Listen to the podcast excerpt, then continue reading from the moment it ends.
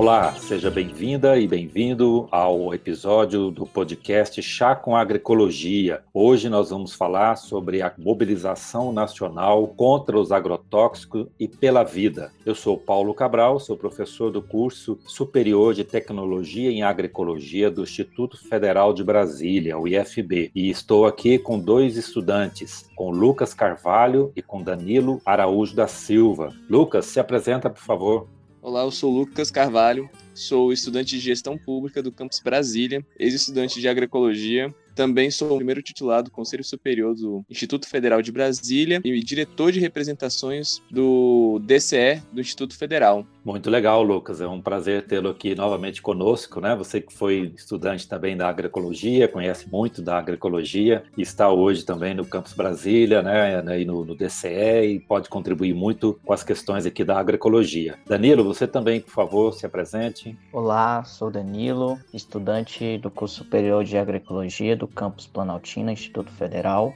Esse episódio é muito importante nessa data, pois estamos comemorando um ano de inicialização do Chá com Agroecologia, desse podcast, e esse tema está vindo na hora certa, justamente em data comemorativa. Muito bem lembrado, Danilo. O Chá com Agroecologia, o podcast do curso de Agroecologia, completa agora um ano e nós vamos fazer esse episódio especial para comemorar nosso aniversário. Você já sabe que o podcast Chá com Agroecologia é produzido por professores e estudantes do curso e nós abordamos aqui assuntos relevantes para a agricultura familiar, para a produção agroecológica, produção orgânica e é sempre um prazer tê-los aqui conosco na sexta-feira às 17 horas, na hora do chá, do café, do chimarrão. Então vamos tratar desse assunto porque está acontecendo agora de 15 de junho a 6 de julho, uma mobilização nacional contra os agrotóxicos e a favor da vida. É uma iniciativa da campanha permanente contra os agrotóxicos e pela vida, que visa divulgar informações importantes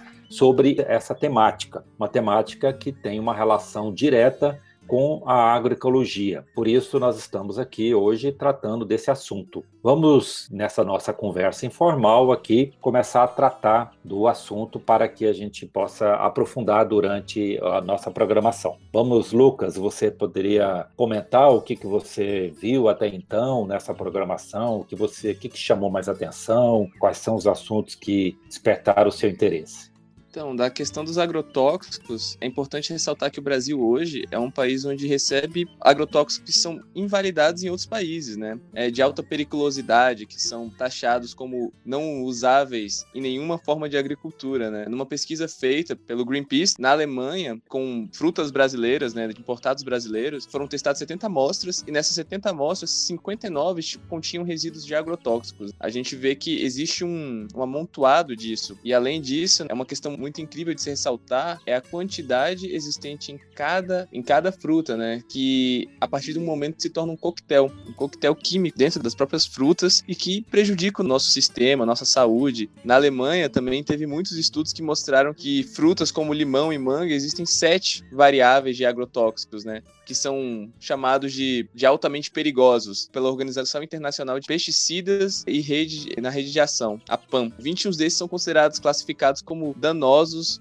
crônicos ou agudos e que essas substâncias podem causar malefícios à saúde humana e ao meio ambiente, né? Baseado em evidências científicas. Lucas, e você como diretor do DCE, do IFB, como você vê a importância da participação dos estudantes do IFB na discussão dessa temática? Eu acredito que, por se tratar do Instituto Federal, o instituto onde hoje em dia agregam cursos de agroecologia, é importante ressaltar que a gente tem sim que fazer um combate direto ao uso de agrotóxicos e ao mesmo tempo mostrar que a agricultura convencional, onde hoje em dia é jorrada a glifosato e outros componentes químicos, né, que trazem malefícios à saúde, a gente pode trazer uma alternativa econômica para o Brasil, uma alternativa que foi vista durante a pandemia. Eu acho importante ressaltar que durante a pandemia o MST conseguiu mostrar que é possível produzir alimento de qualidade e a baixo custo e com uma agricultura mais sustentável, uma agricultura de bases orgânicas. Isso tem que ser ressaltado durante a pandemia mesmo. A essencialidade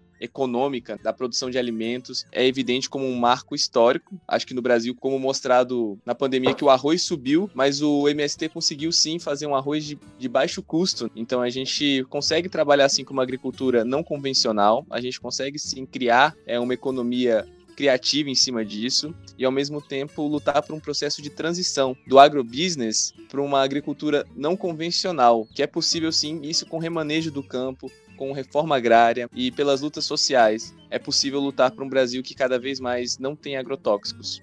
Muito bom, Lucas. Vamos ouvir agora o Danilo. Danilo, o que, que te chamou a atenção em relação à programação dessa mobilização nacional contra os agrotóxicos?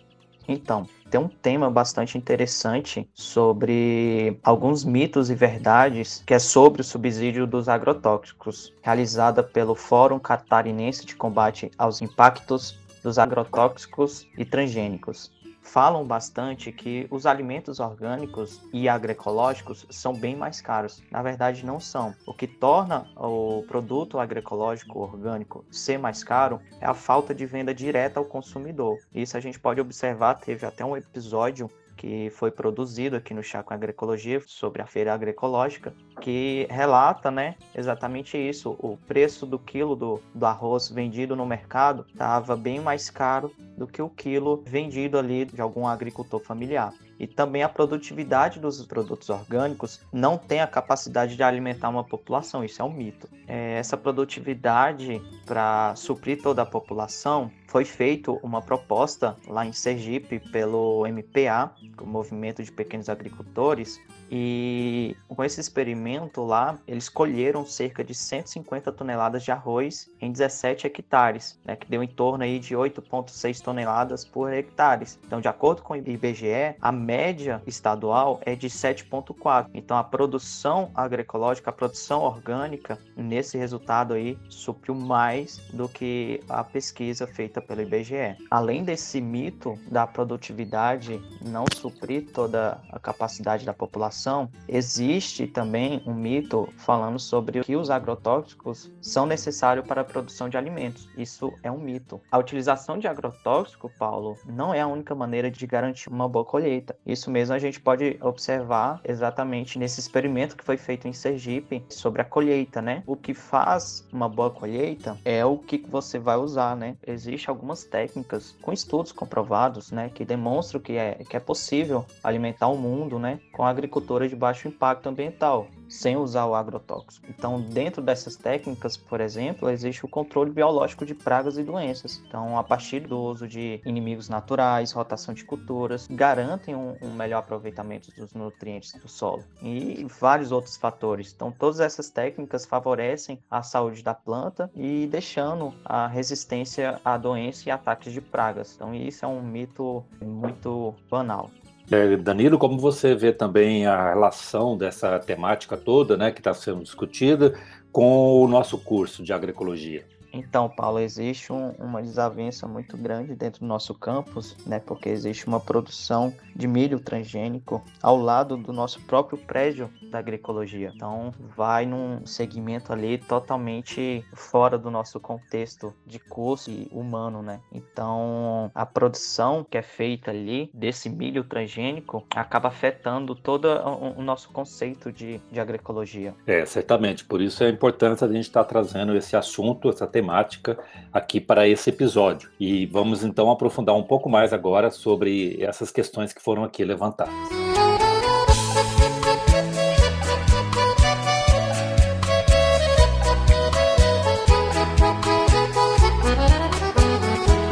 Eu já sofri por causa do veneno, um sofrimento de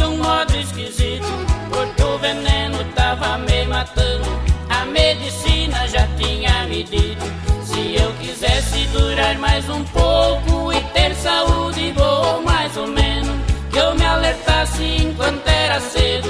Fiquei pensando e foi me dando medo e abandonei o uso de veneno.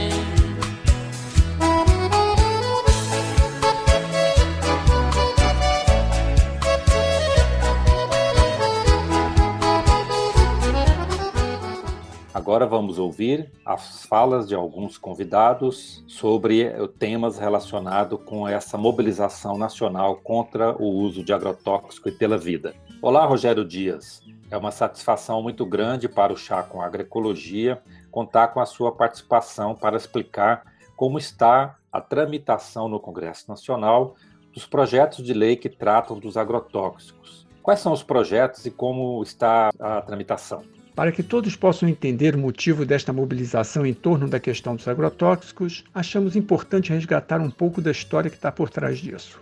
Apesar de estarmos vivendo tempos em que todo mundo está ficando cada vez mais ciente de que precisa fazer alguma coisa para diminuir as agressões ao planeta, e por outro lado, as pessoas também estão cada vez mais preocupadas com a qualidade do que estão comendo por sua relação direta com a saúde, mas apesar disso tudo, na contramão disso, no Brasil, segmentos do setor empresarial ligados à produção agropecuária vêm tentando aprovar uma nova legislação para os agrotóxicos. Esse projeto foi analisado por uma comissão especial presidida pela atual ministra da Agricultura, Tereza Cristina, e essa comissão era composta predominantemente por parlamentares da bancada ruralista e só convidava para as audiências públicas pessoas e entidades favoráveis ao projeto. Como uma forma de reagir a esse processo, é, a sociedade civil organizada é, se mexeu e deu entrada num projeto de lei de iniciativa popular, criando a Política Nacional para a Redução do Uso de Agrotóxicos, que passou a tramitar com o número PL 6670 de 2016. Com a criação de uma comissão especial para avaliar esse PL, da política nacional que nós chamamos de Penara,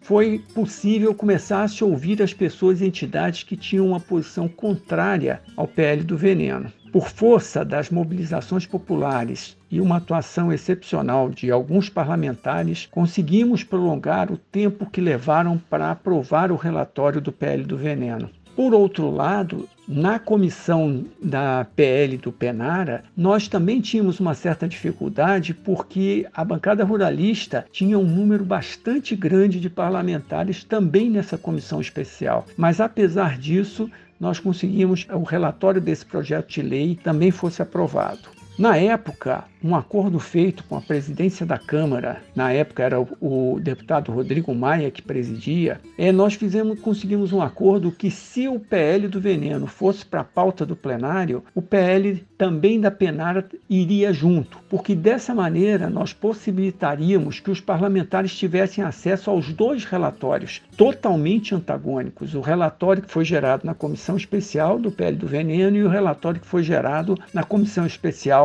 do PL da Penara. Com isso, a gente permitiria que no plenário, pelo menos, houvesse essa discussão de posições bastante contrárias a um e outro. Agora, como nós estávamos na época muito próximos né, de um ano eleitoral das eleições municipais, esse projeto, o entendimento foi de que não seria interessante que ele fosse para a pauta do dia, porque era um projeto que tinha é, um entendimento da sociedade de ser algo problemático. E por conta disso, esse projeto ficou meio que adormecido. E uma outra questão também que fez com que não houvesse assim tanta pressa em colocá-lo em votação é que com a ida da então deputada Tereza Cristina para o Ministério da Agricultura e ao mesmo tempo o desmonte feito nos órgãos ambientais e de saúde, né? Nós vimos aí todas essas situações que continuam perdurando tanto no no Ministério do Meio Ambiente, IBAMA, no Ministério da Saúde, Anvisa, eles conseguiram fazer uma série de alterações de rotinas e regramentos que permitiram acelerar a aprovação do registro de centenas de agrotóxicos, que era um dos grandes objetivos de mudança da lei. Bom, é, de fato, isso revela o quanto que nós precisamos acompanhar essa tramitação desses projetos de lei, né, Rogério, que está tramitando aí no Congresso, porque isso diz respeito diretamente à agroecologia, à produção de alimentos saudáveis. Rogério, e quais são as suas maiores preocupações em relação ao projeto de lei do veneno? Um outro ponto também que é ligado a essa questão de diminuir os controles é que ele restringe a possibilidade de estados e municípios criarem legislações mais restritivas, que coloquem maior controle. Por exemplo, hoje nós temos iniciativas é, de municípios e estados criando áreas livres, né, territórios livres, onde é proibido pulverização aérea, outros que são proibidos agrotóxicos como um todo, e o que eles querem fazer é que isso não seja mais poder de estados e municípios, inclusive Inclusive, esse é um direito garantido pela Constituição. Nas questões ambientais e de saúde, dá esse poder a, a estados e municípios legislarem de forma complementar. Outro ponto bastante grave é que eles acabam com a proibição de registro de agrotóxicos que tenham nas suas formulações substâncias que sabidamente possam causar câncer, mutações genéticas ou deformações fetais. A legislação atual ela proíbe o registro. No novo texto, eles trazem uma definição que só fica proibido aqueles que apresentem risco inaceitável. Aí tem que se definir o que é esse risco inaceitável. E aí eles definem isso, que é como aqueles que podem trazer risco permanecer permanecerem seguros, mesmo com implementação de medidas de gestão de risco. Então, eles jogam toda a responsabilidade para qualquer problema para quem estiver usando. As indústrias se livram de qualquer processo, de qualquer problema que possa vir a ter pela descoberta que determinado produto está causando câncer, está causando mutações genéticas, ou está causando deformidade. Isso é, é, outro ponto assim absurdo, né? Um, um, retrocesso enorme, inclusive algo que está na legislação de agrotóxicos da maior parte dos países do mundo, por esses riscos que sabidamente existem, né? E ele também é, tem outros dois pontos que a gente considera principalmente para o setor orgânico, porque ele acaba com todos os avanços que nós conseguimos com a aprovação de um registro diferenciado para produtos fitossanitários com uso aprovado para agricultura orgânica. Quando lá em 2009 nós conseguimos que o presidente Lula aprovasse um decreto criando esse, essa forma de registro diferenciado, isso fez toda a diferença para o que aconteceu, por exemplo, com o registro de produtos para controle biológico. O Brasil tinha um, um número de produtos registrados que era insignificante, e com a entrada em vigor desse processo, desse registro diferenciado, nós tivemos um salto enorme. Foram assim centenas de produtos que passaram a ficar disponíveis para a agricultura. E isso é o que a gente quer, né? que você possa de fato diminuir o uso de produtos químicos e possa trabalhar com controle biológico. No novo texto da lei, eles tiram todos esses avanços que foram colocados, que foram incluídos para fazer esse registro diferenciado. E por último, eu acho que outro ponto que é importante destacar é que ele transforma em crime passível de pena de prisão, de 3 a 9 anos de prisão, a produção e uso pelos agricultores de produtos caseiros destinados a controle de pragas e doenças nas suas lavouras. Dizer, além de dificultar o processo de registrar produtos menos problemáticos, né, menos agressivos, eles também criam uma regra transformando em crime você fazer os seus produtos, quer dizer, tudo aquilo que historicamente a agricultura veio desenvolvendo e que é a base da agricultura orgânica, da agricultura de base agroecológica, que é você trabalhar esses produtos que você produz na sua propriedade, né, as caudas, o próprio controle biológico, e isso passa passa a ser considerado crime passível de prisão. Então, assim, a gente destaca aqui alguns pontos que mostram por que é tão importante essa mobilização que estamos fazendo agora. Essa mobilização tem essa finalidade: evitar que esse projeto de lei vá para a pauta, vá para a votação, mostrar que a sociedade não quer e, se por acaso esse projeto de fato for para a pauta, chamar a atenção dos parlamentares que a sociedade não vai aceitar calada que isso avance dessa maneira. Nós temos que causar o constrangimento para os parlamentares para que não se aprove esse projeto. E por outro lado, o que nós queremos é que se aprove o projeto de lei que cria uma política nacional para a redução de agrotóxicos. Chega, nós não temos mais como continuar comendo tanto veneno como resíduo nos alimentos. Agora, recentemente, o IDEX soltou um trabalho de pesquisa em que ele mostra que esses resíduos não são só nos produtos frescos e natura que muitas vezes as pessoas pensam, eles mostraram a quantidade de agrotóxicos existentes em produtos embalados, produtos processados, que estão colocados aí também na mesa da população toda. E as pessoas não sabem. E temos um outro grave problema que é o resíduo de esses produtos na água. Nós não temos laboratórios no Brasil, a maioria dos municípios que serve a população com água não tem nenhum controle sobre a contaminação da água por agrotóxicos. Então, as pessoas estão entrando em contato com isso. Essa questão dos agrotóxicos não é um problema só de quem vive no meio rural, de quem está ligado ao campo é um problema que afeta toda a população. Então, por isso, convidamos a todos e todas para que participem dessa mobilização, acompanhem o que vai estar acontecendo nos próximos dias, para que a gente torne essa mobilização muito forte, a ponto da gente poder barrar que esse projeto de lei avance dentro do Congresso Nacional drogas alimentícias servidas no prato. Querendo ou não, você agora é um drogado. Toma tóxico pra dentro desde pequeno. Mas se liga que às vezes tem comida no veneno. Drogas alimentícias servidas no prato. Querendo ou não, você agora é um drogado. Toma tóxico pra dentro desde pequeno. Mas se liga que às vezes tem comida no veneno.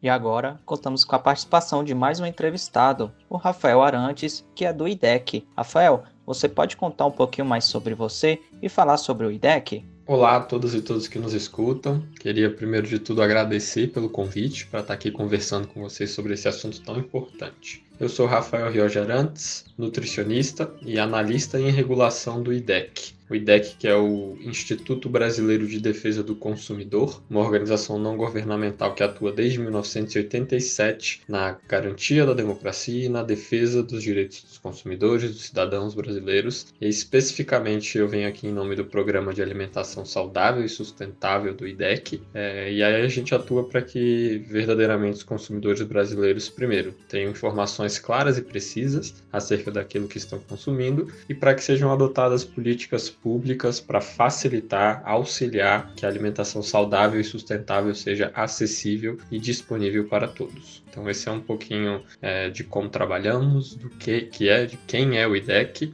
e do que fazemos por lá. Interessante, Rafael. Você pode nos contar como é feito essa pesquisa, como vocês buscam essas informações e levam essas políticas públicas para o consumidor? Então, o IDEC realizou de maneira inédita uma pesquisa que a gente trouxe a público em junho desse ano e é uma cartilha que pode ser acessada no nosso site idec.org.br barra tem veneno nesse pacote. Então, como o próprio nome diz, é, o nosso objetivo foi avaliar a presença, né? então, eventualmente, resíduos de agrotóxicos em ultraprocessados. Então, nós fizemos aí ao longo do ano né, de 2020 uma extensa pesquisa para entender um pouco esse cenário, quais eram os pontos principais, especialmente essa lacuna, né, que a gente vem colocando como uma lacuna tanto do ponto de vista de conhecimento, da informação e também uma lacuna regulatória existente que a gente pode comentar um pouco aqui. Então, que lacuna é essa? Então, ultraprocessados. Então, já existiam alguns estudos, várias pesquisas e um próprio monitoramento da Anvisa para identificar a presença de resíduos agrotóxicos nos alimentos in natura. Então, isso já vinha sendo colocado para a sociedade, já era de informação da sociedade brasileira da população que é possível encontrar resíduos agrotóxicos nos alimentos in natura, várias pesquisas demonstrando a presença de agrotóxico em água, no solo, no ar. Mas o que o nosso estudo traz, né, uma das grandes, antes de chegar nos resultados, né, mas comentando um pouco da, sobre a realização da pesquisa mesmo, né, o que nos motivou foi observar se os resíduos de agrotóxicos estariam presentes também nos ultraprocessados. E aí, ultraprocessados, a gente está falando de salgadinhos, de refrigerantes, é, de bolachas e biscoitos recheados, ou seja, aqueles produtos né, que já têm uma grande descaracterização e não são recomendados para uma alimentação saudável para a população brasileira por conta dos impactos de saúde pública que os ultraprocessados já causam, associados ao adoecimento, ao sobrepeso, à obesidade e a outras doenças crônicas, como por exemplo diabetes, hipertensão e outras doenças do sistema circulatório. Então, essa foi uma das formas como a gente realizou a pesquisa. Então, a gente olhou para as principais commodities agrícolas, soja, milho, trigo e cana-de-açúcar, que são as, os principais responsáveis pela aplicação de agrotóxicos no campo, e que, por outro lado, eles vêm se conectar com os ultraprocessados porque são também a maior parte das matérias-primas. Então, quando você olha é, esses produtos que a gente testou, que eu comentei com vocês, então salgadinhos, os cereais matinais, refrigerantes, biscoitos, bolachas, é, a lista de ingredientes vai trazer como componentes principais essas commodities agrícolas e aí associadas a uma grande quantidade de açúcar, de sal, de sódio, de gordura. Então, nosso objetivo principal foi olhar para esses produtos ultraprocessados, promover testes para a identificação da presença de resíduos e a gente encomendou essas análises para um laboratório que ele é referência no Brasil né, e utilizado internacionalmente também. Ele é acreditado pelo Inmetro, ele é credenciado no mapa Ministério da Agricultura, Pecuária e Abastecimento e também utilizado pela própria Anvisa para fazer essas testagens. Né? Então, em termos de como é, a pesquisa foi realizada, estes foram os principais pontos metodológicos utilizados por nós e também, como eu coloquei aqui, e a gente discute então um pouquinho mais para frente dessa conversa, de, dos objetivos principais que foram verificar a presença de resíduos de agrotóxicos nos ultraprocessados e aí avaliar né, de que forma que isso é, aparecia e vinha se manifestando. Conta para a gente também, Rafael, como foram os principais resultados dessa pesquisa. E aí, então, sobre os resultados, né? O que, que a gente encontrou principalmente com essa pesquisa? É, nós testamos 27 produtos, divididos em oito categorias, e aí aqui eu faço só mais uma, um reforço novamente, né? Quem tiver curiosidade, quem quiser é, ler, dar uma olhada na cartilha na íntegra, onde a gente tem todos os detalhes, a explicação metodológica e também os resultados, é só acessar idec.org.br barra veneno no pacote. E aí é, fazer o download dessa publicação e ter acesso a todos os resultados e tudo que a gente traz na cartilha. E aí, bom, sobre os resultados, 27 produtos analisados, a gente dividiu em oito categorias. Né? Então, essas categorias foram alimentos e bebidas, e a gente categorizou em refrigerantes, néctares, bebidas à base de soja, cereais matinais, salgadinhos, bisnaguinhas, biscoito de água e sal e a bolacha doce recheada. E aí o que a gente encontrou a partir dessa categorização e testando os 27 produtos é que das oito categorias analisadas, nós encontramos resíduos de agrotóxicos em seis dessas categorias. Além disso, desse total de 27, em 16 produtos, ou seja, quase 60% das amostras, nós identificamos pelo menos a presença de um resíduo de agrotóxico nos produtos. E além disso, né, nessa análise que a gente faz, que chama-se uma varredura de multiresíduos, para identificar um amplo espectro e, e, potencialmente resíduos de agrotóxicos nos produtos, nós também identificamos agrotóxicos com importância específica, como por exemplo o glifosato ou glufosinato, que são agrotóxicos com uma toxicidade elevada e já comprovadamente, como trouxe a IARC, por exemplo, né, com potencial carcinogênico para humanos. Bom, e aí, continuando aqui um pouco na, nesse ponto sobre os resultados, e aí em 14 produtos, mais da metade, a gente está falando ali de 51,8%, nós encontramos a presença de glifosato ou glufosinato. E além disso, é, entre todas as características, né, aqui as principais composição desses produtos, a gente, em todos os produtos que a gente testou a matéria-prima trigo, ou seja, a gente está falando das bisnaguinhas, das bolachas, dos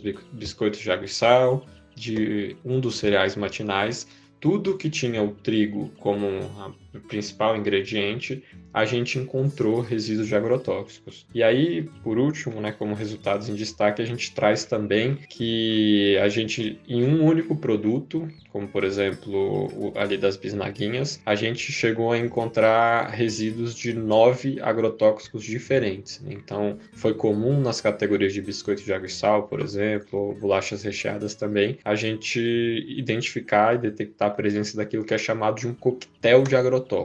Né? Então, a gente está falando de, em um único produto desses, que muitas vezes é consumido por crianças, por exemplo, trazendo a presença aí não só é, de agrotóxicos com uma grande importância pelo impacto na saúde e meio ambiente, como eu comentei aqui, que é o caso do glifosato, também identificamos a presença desse coquetel de agrotóxicos, né, com uma grande quantidade de ingredientes ativos diferentes em um único produto. Então, Rafael, Conta pra gente como os consumidores podem agir em relação a esses produtos identificados que contêm resíduos de agrotóxicos. A gente, ao final da cartilha, é, traz uma série de recomendações que vão desde Anvisa, executivo, legisladores, das próprias empresas, e aí temos uma sessão dedicada justamente aos consumidores, né, o que pode, o que deve ser feito. Então, primeiro de tudo, é bom a gente lembrar e do porquê que a gente fez lá no início e comentou aqui no início dessa conversa, porquê que a gente está testando nos ultraprocessados. Então, para identificar aquela lacuna né, de existência, de informação que a gente conversou, mas importante destacar de que esse grupo dos ultraprocessados, eles não fazem parte, não são recomendados para uma alimentação saudável. Então, eles já têm uma grande importância do ponto de vista da saúde pública na relação com doenças, com adoecimento. Então, para os consumidores, a primeira dica é reforçar o que já vem sendo colocado em termos de referências, que é evitar o consumo de ultraprocessados. Então, eles já não faziam parte de uma alimentação saudável, de uma alimentação adequada, e a gente entende que encontrar resíduos de agrotóxicos só reforça essa mensagem. Né? Então, é, apesar de alguns espaços ou por algumas próprias empresas tentarem colocar esses alimentos como seguros, como inócuos, essa pesquisa só reforça de que não. Esses produtos não são recomendados e não devem ser, e não são seguros e não são inócuos também, né? Também deste ponto de vista, além da saúde pública, que é o que a gente já comentou aqui. E aí, é, a recomendação para os consumidores é seguir aquilo que recomenda o Guia Alimentar para a População Brasileira,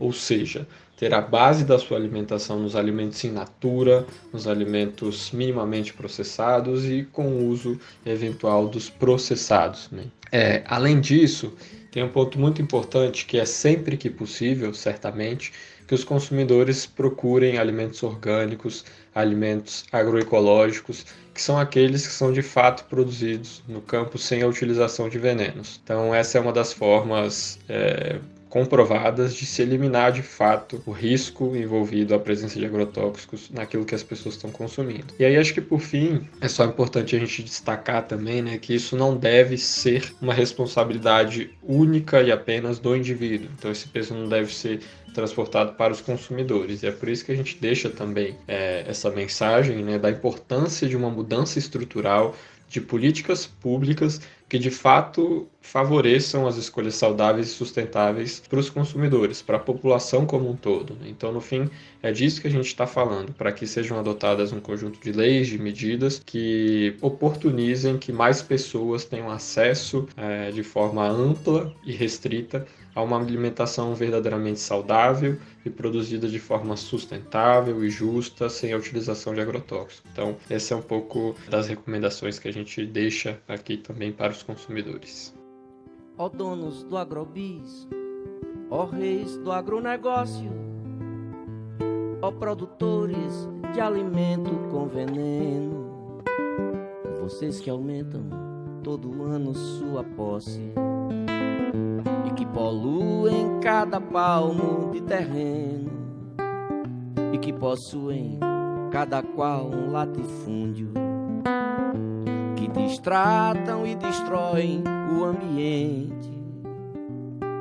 De cada mente de vocês olhei no fundo e vi o quanto cada um no fundo mente. Vocês desterram povaréus ao léu que erram e não empregam tanta gente como pregam vocês não matam nem a fome que há na terra, nem alimentam tanto a gente como alegam.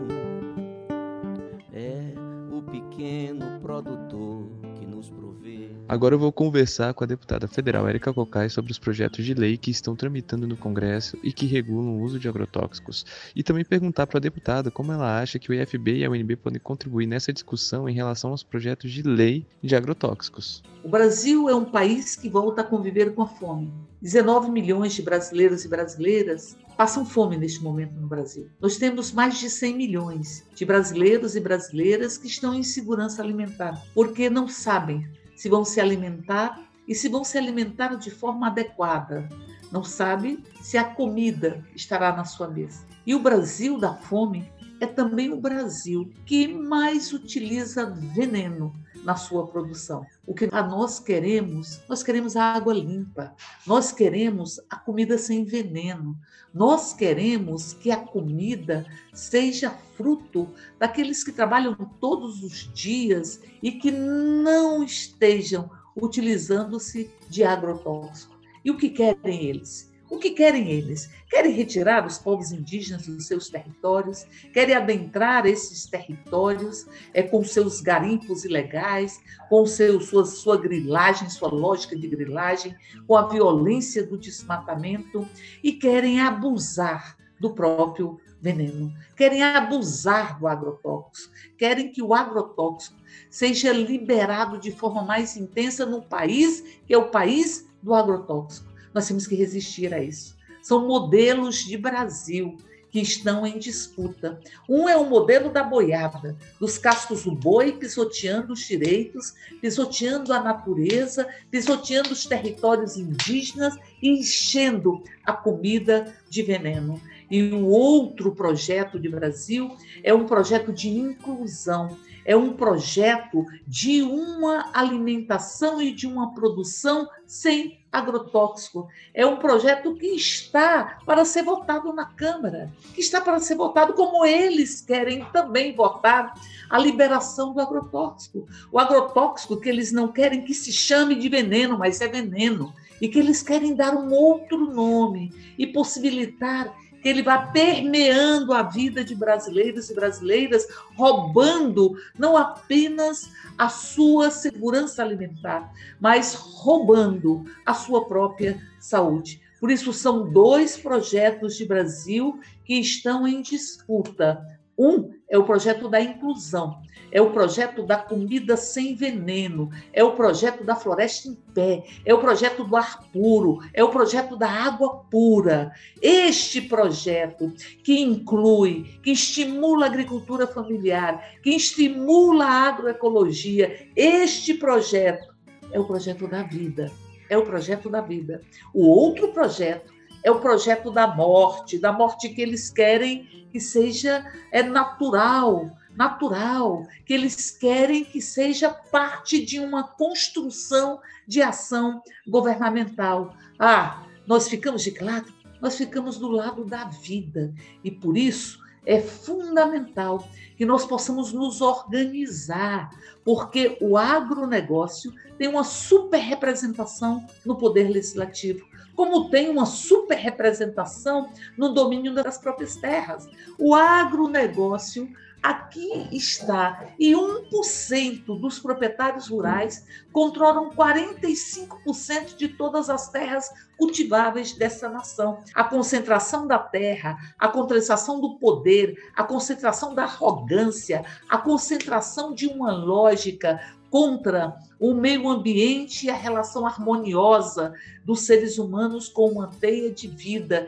Isso está representado na bancada pluralista, na bancada dos que acham da sua terra, da sua terra, também fazem parte os corpos, que são donos não apenas desses nacos, desses nacos vultosos de terra, mas também da vida, dos corpos das mulheres, dos corpos dos trabalhadores, dos corpos das crianças. Por isso, são dois projetos que estão em disputa: um projeto da morte, um projeto dos cascos de boi, um projeto das cercas e das estacas sendo fincadas na nossa brasilidade, na nossa democracia, na nossa Constituição, o projeto do veneno e o projeto da vida, do projeto da redução de agrotóxico, para que nós possamos respirar com liberdade e que possamos ter comida saudável. E nesse sentido, tanto a Universidade de Brasília quanto o Instituto Federal são fundamentais nessa construção. Nós só vamos eliminar um projeto de Brasil, que é o projeto da morte, que é o projeto do veneno, que é o projeto do agrotóxico, dos interesses do lucro se sobrepondo aos interesses nacionais, à democracia e à própria vida em abundância. Nós só vamos conseguir enfrentar se nós nos organizarmos. Nós queremos nos organizar, criar uma profunda rede aqui no Distrito Federal, com os territórios entrelaçados, com os saberes trançados, com os afetos trançados, para que nós possamos nos contrapor ao projeto do veneno e possamos fazer valer e fazer andar o projeto da vida e da redução de agrotóxico. Para isso, é preciso um grande movimento, uma grande rede horizontalizada, que percorra o conjunto do Distrito Federal, uma organização permanente para que a gente possa transformar as minorias parlamentares em maiorias, em maiorias, porque este Brasil majoritariamente quer fazer a das suas vidas, umas vidas plenamente humanas. A Universidade de Brasília, o Instituto Federal, não apenas porque constrói o saber, não apenas porque difunde esse saber, mas porque também encaram e ao mesmo tempo dialogam com um conjunto de saberes da nossa sociedade, dos nossos povos originários, dos nossos povos tradicionais, enfim, essas duas instituições, IFB e o UNB, contribuem fundamentalmente, não apenas, é, não apenas com o desenvolvimento de uma agroecologia a ser incorporada, ensinada e dialogada com o conjunto da sociedade, mas contribui com a ação da comunidade escolar dizendo não ao veneno, dizendo não e sendo espaços e sendo elos fundamentais para que nós possamos construir essa grande rede aqui no Distrito Federal. Bom, chegamos ao final desse episódio. Esperamos que vocês tenham gostado e contamos também com a presença de vocês na próxima semana com mais um novo episódio do Chá com Agroecologia. E também agradeço aqui a participação do Lucas e do Danilo. Todo o conteúdo, todas as referências, inclusive a pesquisa que o Rafael acaba de comentar, vai estar na descrição deste episódio. Vocês podem estar acessando e estar buscando mais informações. Vale lembrar que todos vocês podem tá mandando sugestões, críticas, suas avaliações pelo nosso e-mail chacoagroecologia@gmail.com e tá nos ajudando também a produzir o próximo episódio. E podem contar também com o DCE. O DCE não aprova a prática da agricultura convencional e do agronegócio, ainda mais com a questão dos agrotóxicos que podem sim ser prejudiciais para a saúde do brasileiro e dos estudantes do Instituto Federal. A alimentação não se faz com veneno e se faz com uma alimentação saudável e agroecológica também. Por isso, qualquer coisa pode falar com o DCE. Estamos à disposição. Pode falar comigo. Tchau, tchau. Valeu, gente. Até mais. Obrigado.